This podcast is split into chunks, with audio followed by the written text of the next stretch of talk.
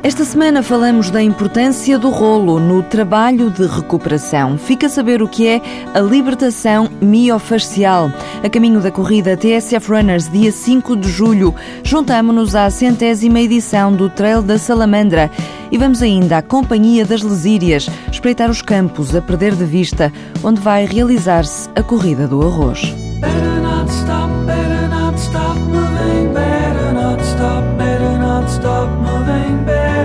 stop, better not stop moving. Libertação miofascial. Já ouviu falar disso? Este fim de semana vai haver um workshop sobre o assunto no Porto, no Ginásio Cangaru. As vagas já estão esgotadas, mas ainda podem inscrever-se no de Lisboa, que vai acontecer no dia 4 de julho, no ginásio do aeroporto, o Prime. Convém, no entanto, saber do que falamos quando falamos de libertação miofascial. Ricardo Bom Tempo, o treinador que promove o workshop, explica. Basicamente, o trabalho de libertação miofascial, como o nome indica, mio de músculo e facial de faixa, um tecido conectivo, neste caso do músculo, de todas as, as fibras musculares e todos os tecidos musculares.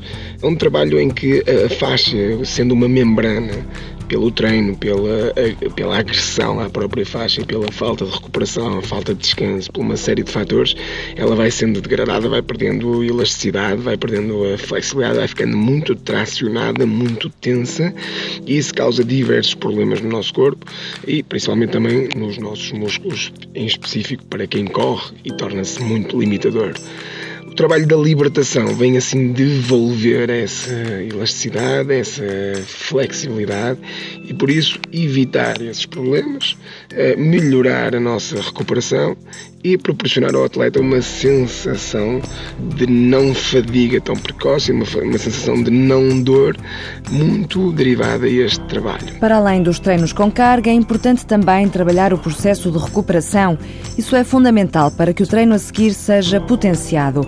Neste workshop aprende a trabalhar com o rolo e pode depois levá-lo para casa. Há cada vez mais atletas a adquirir o rolo ou a bola, mas não sabem exatamente o que fazer, quando fazer, quanto fazer, quando é que não devem fazer, quanto tempo, e por isso é que surgiu esta ideia, ou seja, pessoas que não têm grandes conhecimentos científicos, são pessoas que correm ou até podem ser profissionais, estamos a receber toda a gente, uh, virem receber informação, receber também o equipamento que está incluído no valor da formação, está oferecido, neste caso, no valor da formação, e as pessoas vêm, recebem o equipamento, experimentam, porque é um workshop, tem muita componente prática, tem obviamente uma passagem e uma justificação teórica para os movimentos práticos e depois, quando saírem, levam já as ferramentas para poderem incluírem na sua preparação para os seus treinos ou para as suas provas ou o que for, esta técnica, sabendo exatamente o que podem, não podem e quanto e quando é que não devem fazer.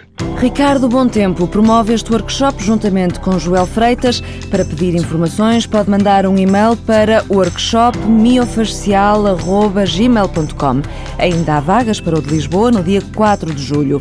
E já sabe, no dia a seguir vai estar como novo para participar na corrida TSF Runners, que acontece precisamente no dia 5.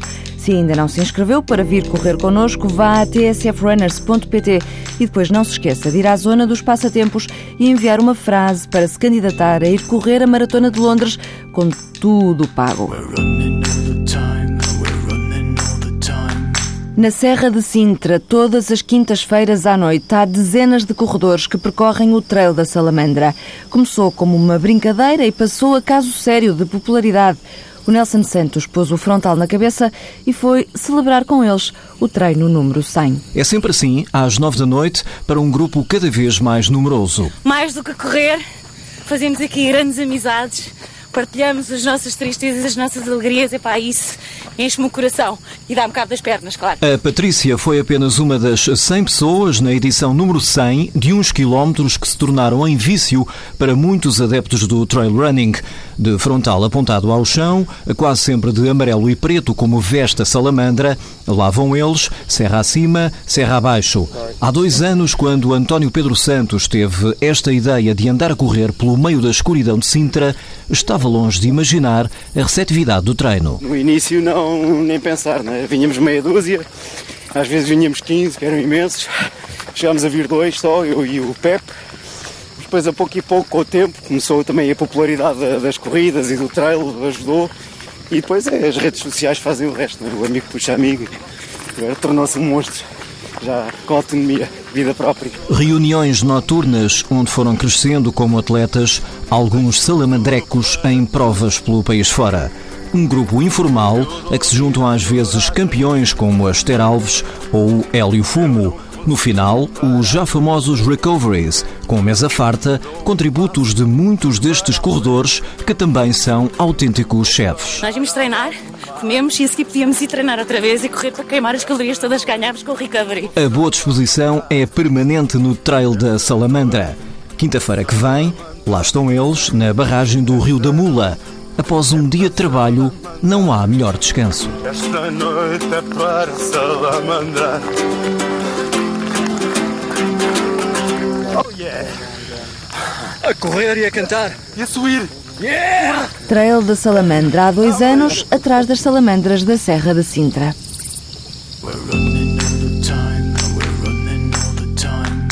A Companhia das Lesírias é a maior exploração agropecuária e florestal de todo o país.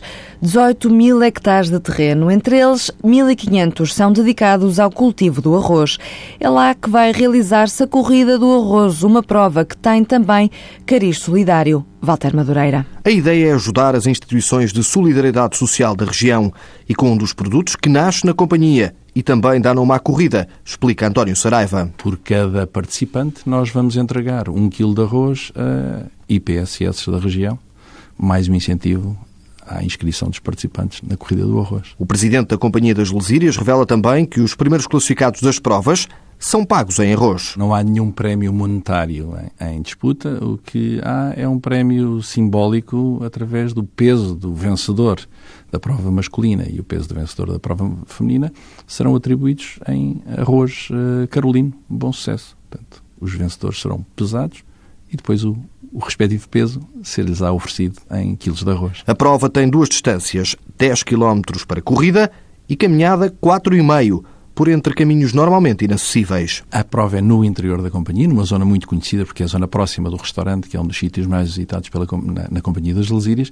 e uh, decorre mesmo em redor dos canteiros de, de, arroz, que nesta fase do seu ciclo vegetativo estão com uma cor verde extraordinária e penso que serão uma paisagem muito bonita e que habitualmente não é vista pelos uh, nossos frequentadores. Na primeira edição são esperados mil participantes, incluindo na caminhada a ministra Assunção Cristas, que apoia também a prova. 28 de junho, na Companhia das Lesírias, um espaço agrícola a perder de vista, onde vai com certeza poder fazer uma corrida, no mínimo diferente.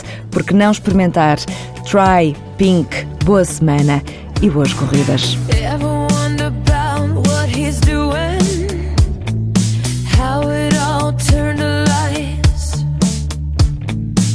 Sometimes I think